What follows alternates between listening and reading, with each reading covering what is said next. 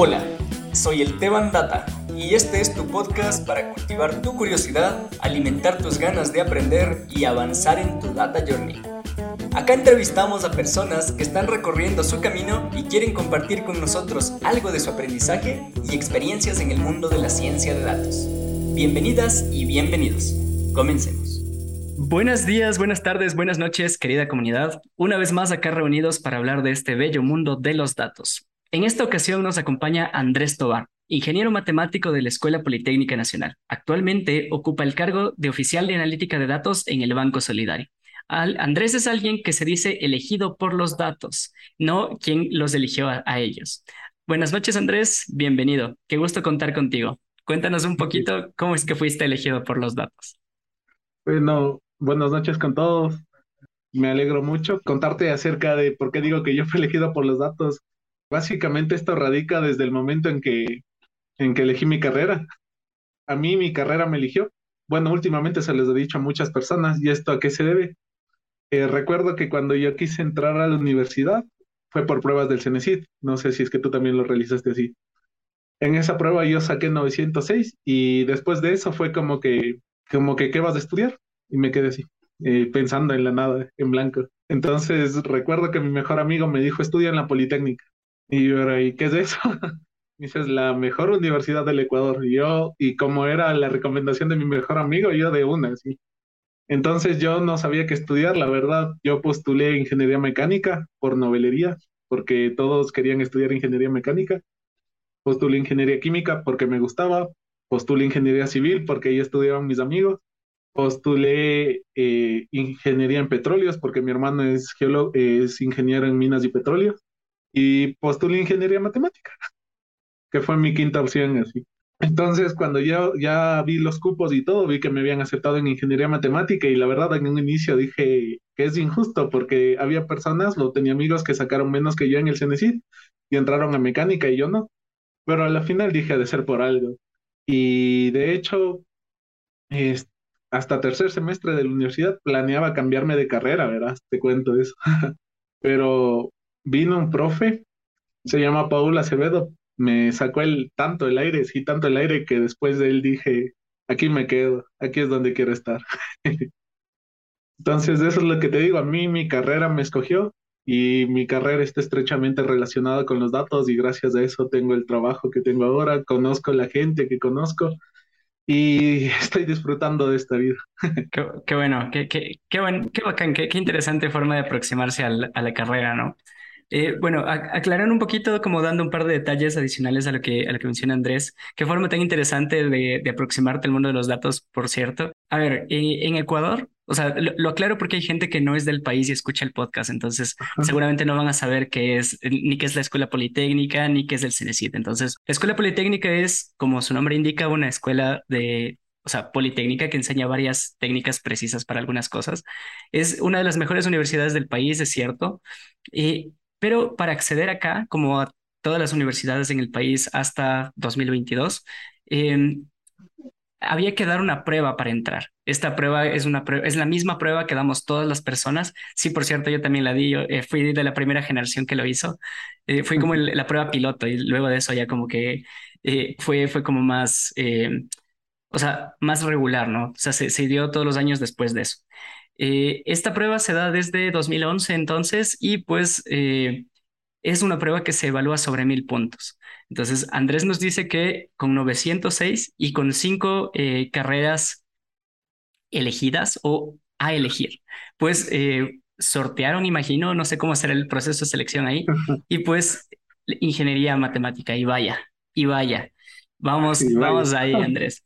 Súper interesante. A ver, vale.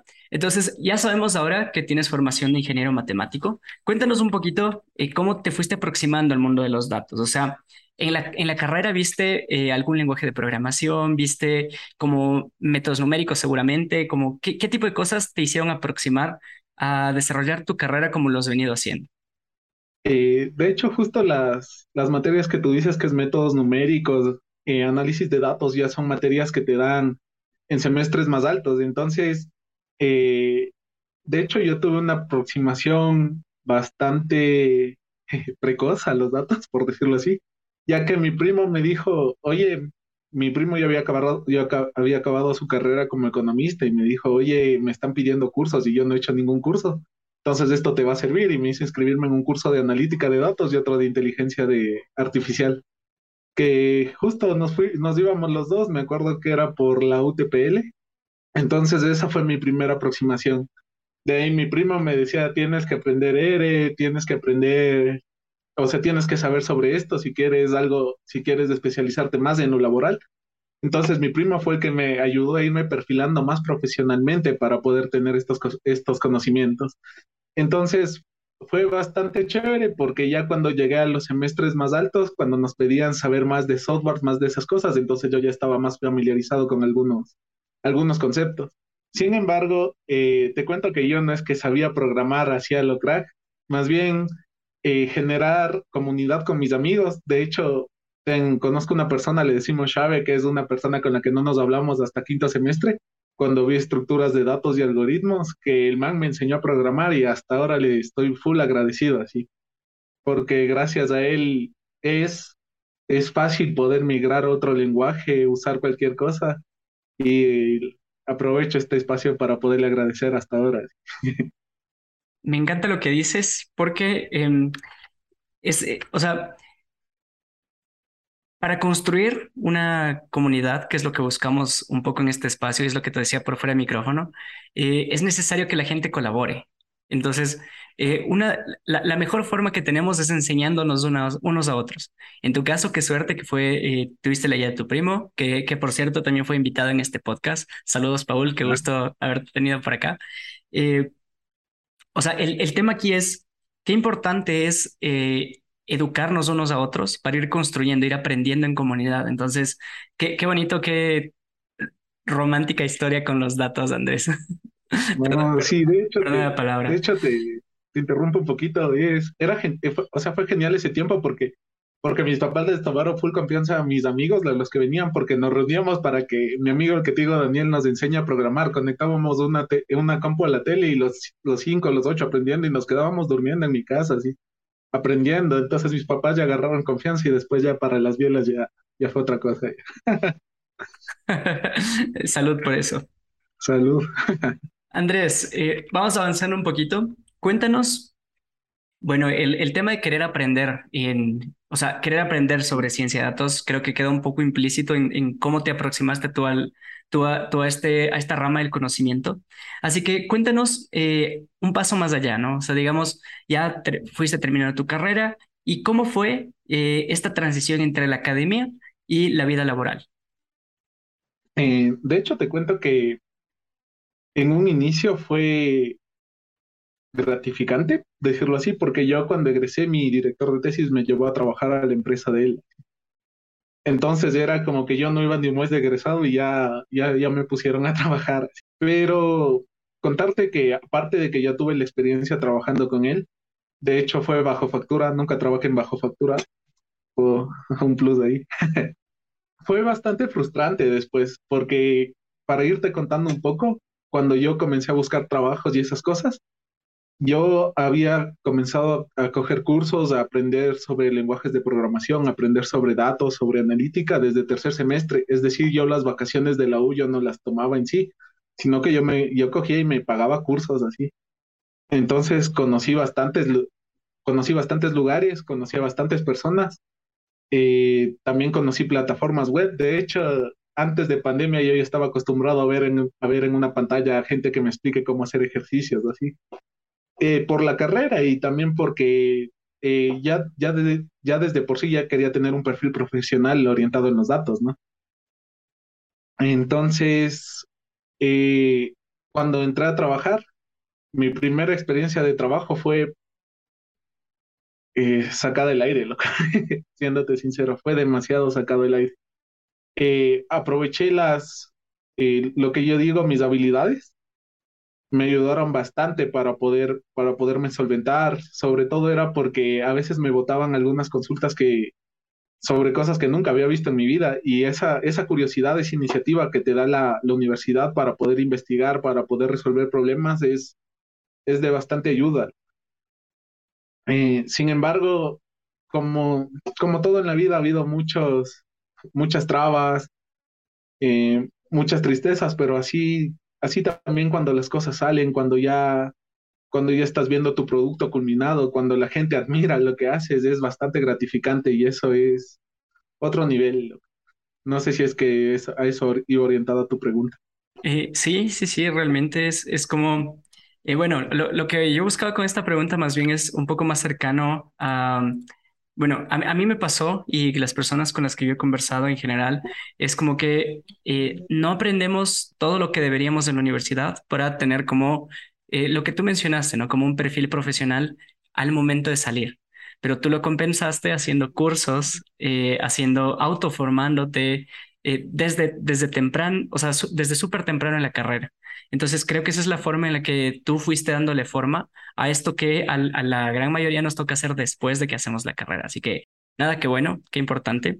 Andrés, acá permíteme un segundo, quisiera hacer una pequeña pausa. Quiero invitarle a la, a la comunidad a que nos sigan en redes sociales, a que además de que escuchen estos, estos podcasts, que lo que buscamos es aportarles eh, una, una visión un poco más amplia o una visión diferente de cómo aproximarnos al mundo de los datos. Pues en, en TikTok y en Instagram hacemos lo mismo, pero con otro tipo de contenido, en formatos más cortitos, en pastillas de un minuto. Si quieres más contenido sobre ciencia y análisis de datos, te invito a encontrarnos en TikTok e Instagram. Esto es Data Journey Podcast. Continuemos.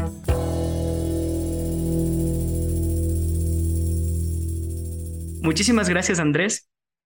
Ahora sí, vamos a conversar de lleno sobre tu rol de hoy en día. Mencionábamos en la presentación que tú estás como oficial de analítica en el Banco Solidario, ¿no? Cuéntanos, en tu día a día, ¿qué tecnologías utilizas? Eh, te cuento que principalmente en el banco uso R y SQL, pero también tenemos la oportunidad de utilizar otras técnicas y de hecho un compañero dentro del trabajo me recomienda usar Python tengo conocimientos, pero netamente me he dedicado en, me he dedicado en ERE, que es donde me siento más fuerte. También hemos tenido la oportunidad de, bueno, nuestro jefe nos da la oportunidad de usar plataformas o nos dice, bueno, no plataformas, sino que más bien nos da la curiosidad de decirnos, miren, hay estas competencias en Kaggle, así. Gracias a estas cosas he tenido la oportunidad de conocer sobre Google Analytics o Google Colab, me parece. Databricks, que es una plataforma que ya conocía, pero ya todo eso es por curiosidad. Chévere, chévere, Andrés. Súper importante, ¿no? O sea, eh, tú como oficial de analítica, imagino que lo que haces es trabajar un poco con el, con el equipo de riesgos, eh, haciendo analítica para, para áreas internas del banco más allá de riesgos, ¿no? Entonces, me parece súper importante, sobre todo el tema de trabajar, bueno, voy a quedarme con, con una, a ver, bueno, no es con una, porque no, no es posible hacer todo el trabajo de un analista, de un científico de datos con una sola herramienta, o sea, es idealista pensar eso, Así que, bueno, la que quiero rescatar, sobre la que me gustaría que nos converses un poquito más, es sobre Google Colab, ¿ya? Porque yo la conozco, sé que es como un, un espacio para construir código en conjunto con tu equipo de trabajo, pero no he llegado a hacerlo, o sea, en los roles que yo he ocupado. Entonces, cuéntanos un poquito desde tu experiencia, cómo es utilizar una herramienta de trabajo colaborativo como Google Colab o sea, netamente dentro del banco no es que trabajemos con Google Colab, sino que más bien lo hacemos para trabajos que hacemos aparte nosotros, así, para poder trabajar entre nosotros. Entonces, lo que te puedo decir, es lo chévere, es, la facilidad de que, de que tu compañero o un partner con el que está realizando una investigación coja, copie el link, le abra y pueda editar sobre su propio entorno. Y otra de las cosas importantes es que, por ejemplo, mi computadora, antes de que yo le meta RAM, tenía 8 GB de RAM, eh, y ya cuando comienzas a trabajar con datos masivos ya es un poco lenta, sí. Pero en cambio, si te vas a Google Colab, tienes 16, 16 gigas de RAM en la nube, entonces es bastante más rápido. Y aparte que como son espacios que están optimizados netamente para programación, no es como tu computadora que tiene un espacio para, para ejecutar lo que se refiere a Windows, todo lo del sistema. Entonces estos ya son, son 16 gigas netamente en las que trabajas para tu análisis y es súper rápido, así te ahorra bastante tiempo. Súper chévere, súper chévere. Eh, después de unos años vamos a escuchar este episodio y vamos a decir, oh, mira, hablábamos de 16 gigas, como si fueran un montón, cuando, cuando tengamos teras y teras de, de, datos por procesar, ¿no? Pero qué bueno, qué importante que es, en, bueno, en nuestro contexto, súper importante como saber que podemos contar con un espacio que además de ser gratuito, nos permite trabajar directamente, eh, o sea, editar código conjuntamente con nuestro equipo de trabajo. Entonces, súper chévere, súper importante. Andrés. Ah, no, pero eh, disculpa que te interrumpa. Sigue, sigue, dale. Que, es que cuando te metes a Databricks, a Google Colab, ya cuando pagas, porque lo que yo te estoy hablando es gratuito, lo que yo uso es gratuito, sino que ya cuando pagas puedes ponerle 64 o 128 gigas, entonces ya se vuelve monstruo. Ya, no, ya, ya son aviones, básicamente. Ajá. No, chévere. A ver, te decía, Andrés, ¿cuáles son los retos más grandes que tú has visto que te ha tocado vivir en, relacionados al mundo de la analítica, al mundo de los datos, ¿no? Cuando vamos al mundo de los datos es, al menos en las primeras, las primeras veces o los, eh, los primeros trabajos que me solicitaron realizar un análisis, es cuando tú quieres decir, mira, yo puedo hacer esto. Y comienzas a meter gráficas, comienzas a buscar librerías, comienzas a investigar y quieres meterle todo. Y te olvidas del para qué. Entonces, la primera pregunta que, de hecho, de un uno de los duros del banco que se llama Carlos Bambino, siempre me dijo, ¿para qué? ¿Para qué estás haciendo el análisis? Y es la pregunta que se nos va, y cuando somos principiantes es cuando, se nos, cuando queremos hacerlo todo. Y a, y a veces tomarte ese tiempo de hacer dos que tres preguntas, que es para qué vas a usar este dataset o qué puedes hacer con este dataset, te ahorra, te ahorra horas, días de, de análisis o, no, no puedo decir que es perder el tiempo porque al final siempre aprendes cosas nuevas, siempre consultas, siempre encuentras cosas bonitas, pero ya cuando estás en un ambiente laboral, esto ya pesa, pues, porque te estás demorando más en llegar al final de tu objetivo. Entonces, el preguntarse el para qué vas a realizar eso es lo que más me costó y es lo que siempre, ahora es lo que siempre tengo presente antes de realizar cualquier cosa. Qué importante, ¿no? Qué importante el, el preguntarnos para qué hacemos lo que hacemos. No, no, totalmente de acuerdo. A mí, a mí es, es, es como digital, como dijiste, ¿no? Es, es un error que se comete sobre todo cuando estamos empezando, ¿no? Cuando tenemos toda esta, esta hambre de aprender, porque de ahí viene el, el querer hacer uno más uno más uno más uno, y pues al, al final logramos algo increíble, pero tal vez no era lo que necesitaba el, el equipo, lo que necesitaba la organización, ¿no? ¿sabes lo, que, ¿Sabes lo que me ha pasado? Es como que es como que busco el código para hacer la gráfica que tengo en la cabeza. Y encuentro y le saco y queda genial. y, y, es como que llevo, llevo donde mi jefe digo, mira, ¿y, ¿y para qué hiciste eso? y es como que eh, era para mostrarte que se hacer la gráfica. Bueno, está bien, está bien. Es, es importante reconocer que, bueno, estos errores no son, al final pesan menos de lo que, de lo que uno quisiera, ¿no? o sea, lo que cuestan es tiempo, pero al final, por ejemplo, ahora tu jefe ya sabe que puedes sacar provecho de esos gráficos, que tú tienes las habilidades para hacer eh, análisis más complejos que los que te pide inicialmente y pues eh, a la larga es ganancia, ¿no? Eh, este, este de nuevo es aprendizaje que, que no se desperdicie. Lo que sí, es que, es que toma tiempo, ¿no? Claro, porque me, eso también recuerdo que después de un tiempo me dijo, me acuerdo que tú hiciste esto. ¿Cómo lo hiciste? Porque él necesitaba. Le digo, ah, sí. Entonces, por ese lado, un feedback entre los dos. Exacto, de eso se trata, de ir construyendo. Andrés, bueno, seguro que además del, de la vacante que ocupas hoy en día, has tenido más experiencias laborales, ¿no? y has compartido con otros profesionales relacionados a los datos, a la analítica, a la ingeniería de datos y tal. Entonces, cuéntanos un poquito qué es lo que tú como Andrés Tobar valora de los profesionales que llegan a trabajar contigo. O sea, te juro que cuando le preguntas a otro profesional qué es lo que quieres hacer en un futuro, qué es lo que estás haciendo por ti, es cuando son más sinceros y te, te hablan con pasión, así. Conozco gente que te dice, a mí me encanta hacerme bicicleta y, es algo que nunca dejarían. Quiero transmitir cuando habla de la pasión que, hacer, que es hacerse bicicleta, es la misma pasión que te transmite cuando les preguntas por qué estudiaste lo que estudiaste, ¿sí? Entonces, lo que más valoro de ellos, ante todo, siempre va a ser la sinceridad y la pasión que le meten a todo lo que hace. Porque cuando algo de verdad te gusta es, es otra cosa, es ese gusto, esa sonrisa que, que te saca cuando terminas el trabajo, cuando cuando te felicitan o simplemente cuando regresas a la casa y le dices a tu mamá, mami, me fue bien, dice esta cosa. Qué, qué bonita respuesta, Andrés. La, la sinceridad de la gente con quien trabaja es súper importante porque a partir de ahí construyes relaciones de confianza, ¿no? O sea, sin sinceridad es imposible construir relaciones de confianza. Y pues la pasión lo que a mí me dice es como la forma en la que nosotros, o sea, la intensidad con la que nosotros nos aproximamos a la solución de los problemas que vamos enfrentando. Entonces, qué chévere, qué importantes. Ambos, ambos, ambas cosas son súper, súper valiosas. Andrés, siguiente pregunta y última de, la, de esta sección. ¿Qué es importante en tu día a día como oficial de analítica? En mi día a día, eh, sobre todo es organizarme, es saber dar prioridades y también establecer tiempos. También recordar que o sea, no es que tienes todo el tiempo del mundo para poder terminar un proyecto, sino que, sino que cada avance que vayas realizando, tienes que ver que está apuntando a tu objetivo. No, no desviarte del tema o del, del producto final que tú quieres presentar.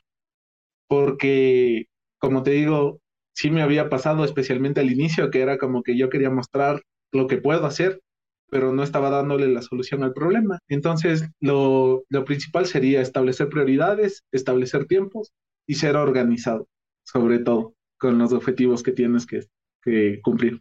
Buenísimo, buenísimo. Muchísimas gracias por tu respuesta, Andrés. Ahora vamos a hacer una pequeña pausa y cuando volvamos vamos a conversar de quién es Andrés Tobar. Aprendemos sobre hombros de gigantes. Si quieres más contenido sobre ciencia y análisis de datos, te invito a encontrarnos en TikTok e Instagram.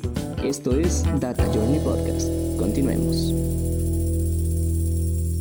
Muchísimas gracias por compartir con nosotros sobre tu experiencia laboral, Andrés. Ahora eh, conversemos sobre ti.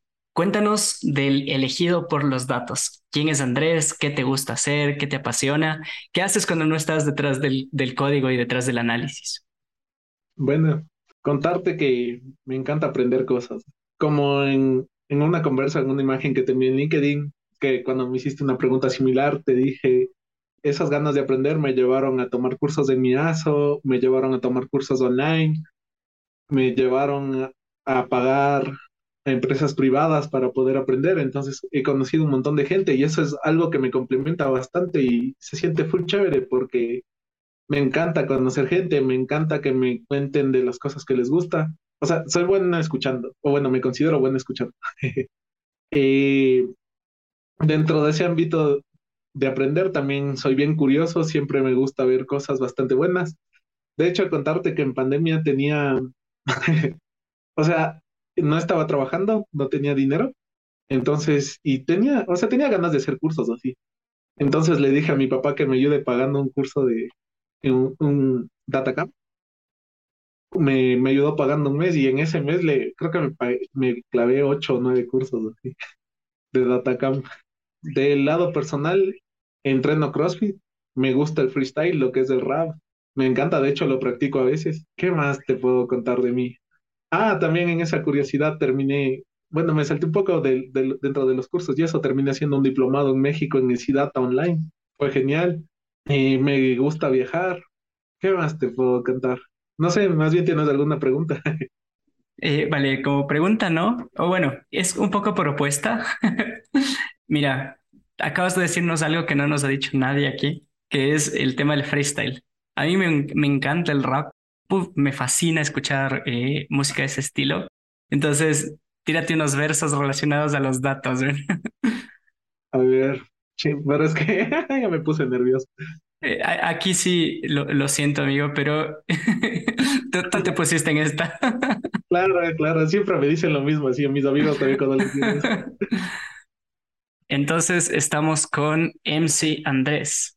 Acabamos de estar con el Bandata aceptando la invitación para hablar de lo que me gusta hacer y al parecer tenemos que comenzar a hablar de los datos. Ojalá encontremos alguna correlación que tenga un comportamiento bastante normal, que no se encuentra tres desviaciones de estándar. La verdad siempre me he considerado un anómalo, un diferente, alguien que sale de eso que dice la gente que es más elocuente que es de evidente que es muy bueno, que cuando viene acá lo hago así y así lo entreno como un modelo, sea de aprendizaje supervisado, pero esto es de reforzamiento, no sé si suene como Urnet haciéndolo así cuando clavo en el beat, me quiero lucir, disfruto, so can you hear?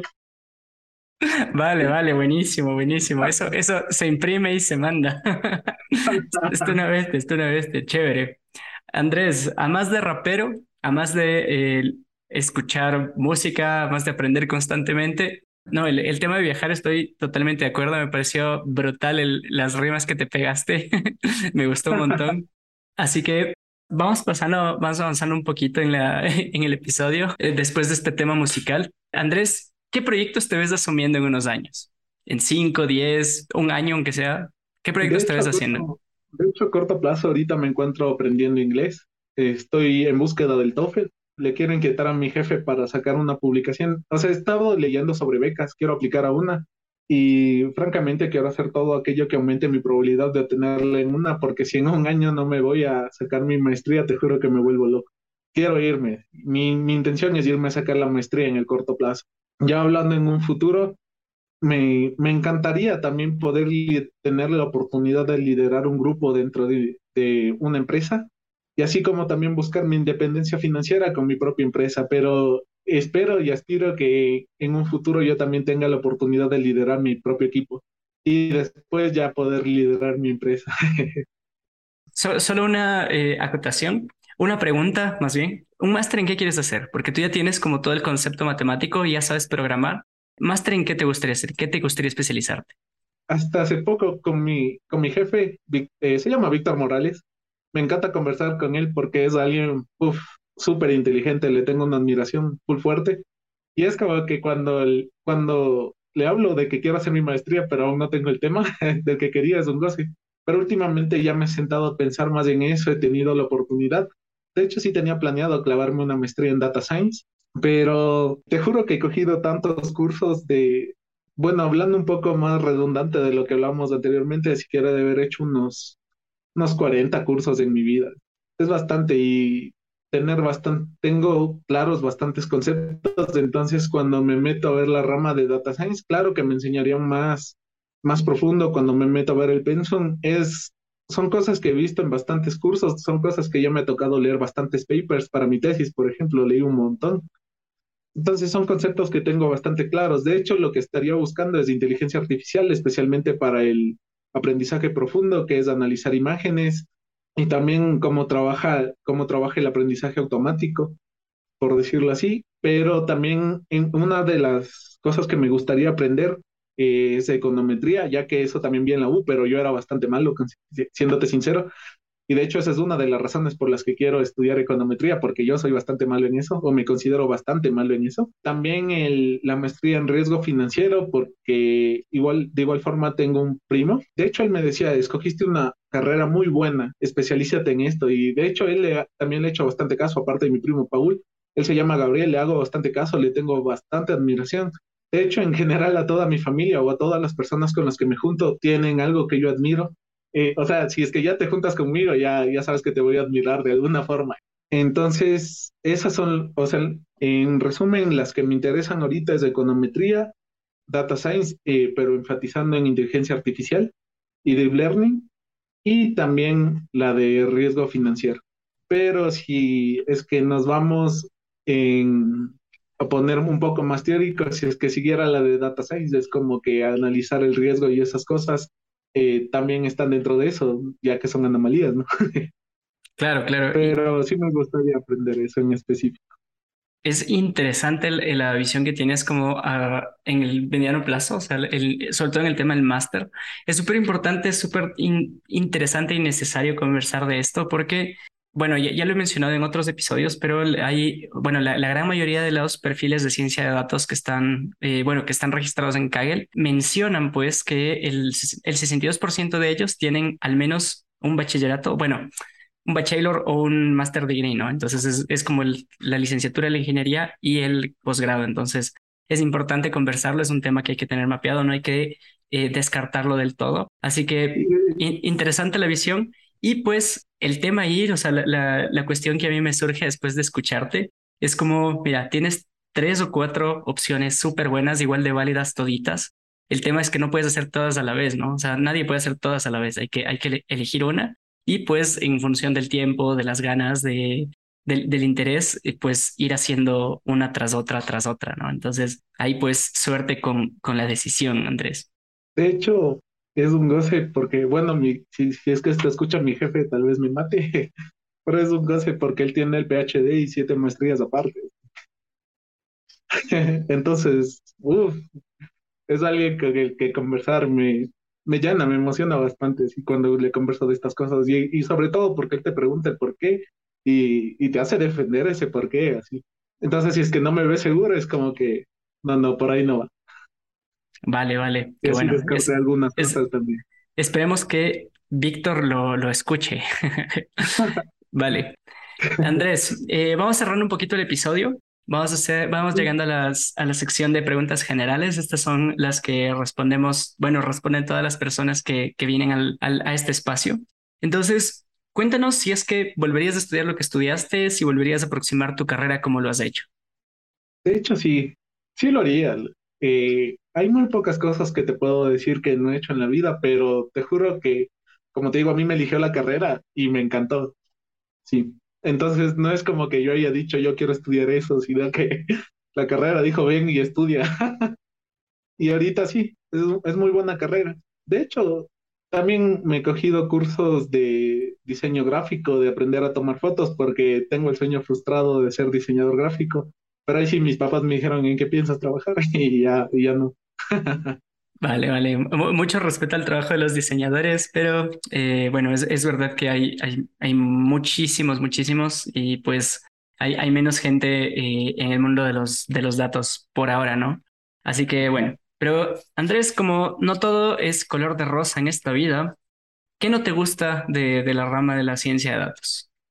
De hecho, es el nivel de competencia que se está haciendo hoy. Así. O sea, es chévere porque hasta cierto punto te obliga a mantenerte actualizado, a seguir aprendiendo sobre, sobre las tecnologías que se usan actualmente. No obstante, ahora, ahora algo que se, se volvió bastante bacán es ver gente de otras carreras que también se mete al mundo de los datos. No necesariamente tienes que tener ese perfil estadístico, de matemático eh, o de computer science, sino que hay, hay, ahora hay un gran nivel de competencia y es gente con experiencia, gente que sabe. Entonces eso es lo que principalmente me disgustaría, es el nivel de competencia que existe ahora. Bueno, entiendo, entiendo tu punto. Es interesante verlo así, porque una cosa que, que, por otro lado a mí me parece fascinante de esta, del mundo de la ciencia de datos es que justamente eso, ¿no? Es, es una rama que necesariamente es interdisciplinaria. Uno no es solamente analista de datos, por ejemplo, sino es un analista de datos que analiza datos de cierto sector, de cierta industria, con cierto enfoque. Entonces, puede ser un, por ejemplo, en mi caso, ¿no? Un economista que analiza cómo es la movilidad en la ciudad, ¿no? O un científico de datos que está necesariamente trabajando con datos de la banca. Entonces, hay cosas que, o sea, la inter interdisciplinariedad de la ciencia de datos es una de las cosas que a mí más me gustan. Entonces, bueno, está bien, es totalmente respetable que, que bueno, sea, sea algo que, que lo ves ahí como un poco de lado, pero todo bien. O sea, es que yo me refiero a, ponte, como alguien que me gusta aprender, es, es que a veces no da el tiempo para aprenderlo todo, ¿no? Ya, bueno, es, eso, eso ya me suena más a algo que tú dirías. Ah. Eh, tú, tú te quieres pegar varios másters a la vez, Andrés, así que no, elige no, uno, no, elige uno. ya me calmé. O sea, eso también he aprendido de administrar el tiempo. Pero es que te juro, ponte, como te dije, eh, yo hago CrossFit, también tengo el curso de inglés y el trabajo. Entonces, cuando tengo presencial, me, to me toca, o bueno, me tocaba porque cerraron el, cerraron el horario en el que yo iba a entrenar CrossFit, era a las 5 de la mañana.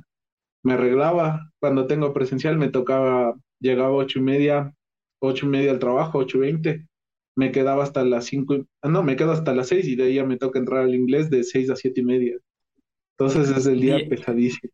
Días largos, días largos, querida comunidad. Eh, es, es, algo que, que enfrentamos los que hacemos más de una actividad en, en, bueno, una actividad en la vida diaria, ¿no? Andrés, vamos cerrando un poquito. Déjale un mensaje, por favor, a la gente que va empezando, a los que vamos empezando, porque yo me incluyo en ese grupo. Sean curiosos. Sean curiosos. En la actualidad, todo lo que tienen en la cabeza, si es que no está hecho, lo pueden hacer, les juro. Está Flow, GitHub, busquen, eh, googlear ayuda bastante. Son muy poquitas las cosas que no están en internet. De hecho, eso te quería recomendar, serio. Dentro de los cursos que vi, como, eh, como dentro del podcast que escuché, estaban recomendando el máster el Micromaster de IBM, de IBM, sí, no, no, eh, de edX.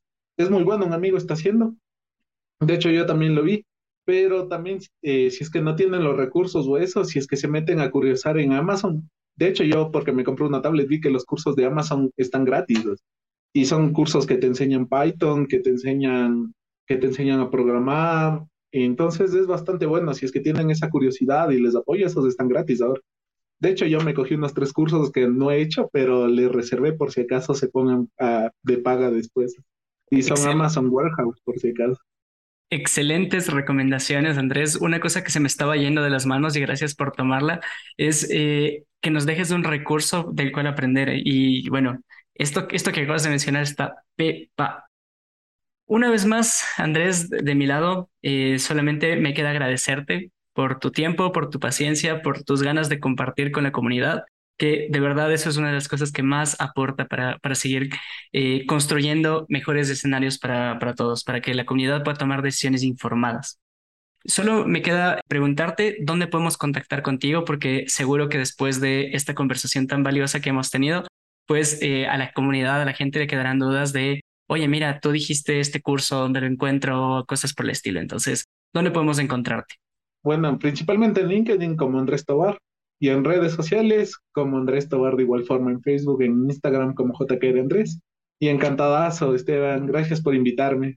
Con todo el gusto del mundo, Andrés. Un, un, abrazo y que estén bien. Una feliz noche. Muchas gracias por escuchar un episodio más del Data Journey Podcast. Un abrazo.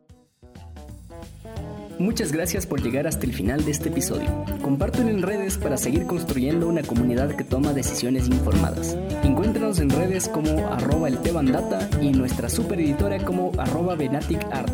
Esperamos motivarte a seguir avanzando en tu Data Journey. Esto ha sido un episodio más del Data Journey Podcast. Muchas gracias.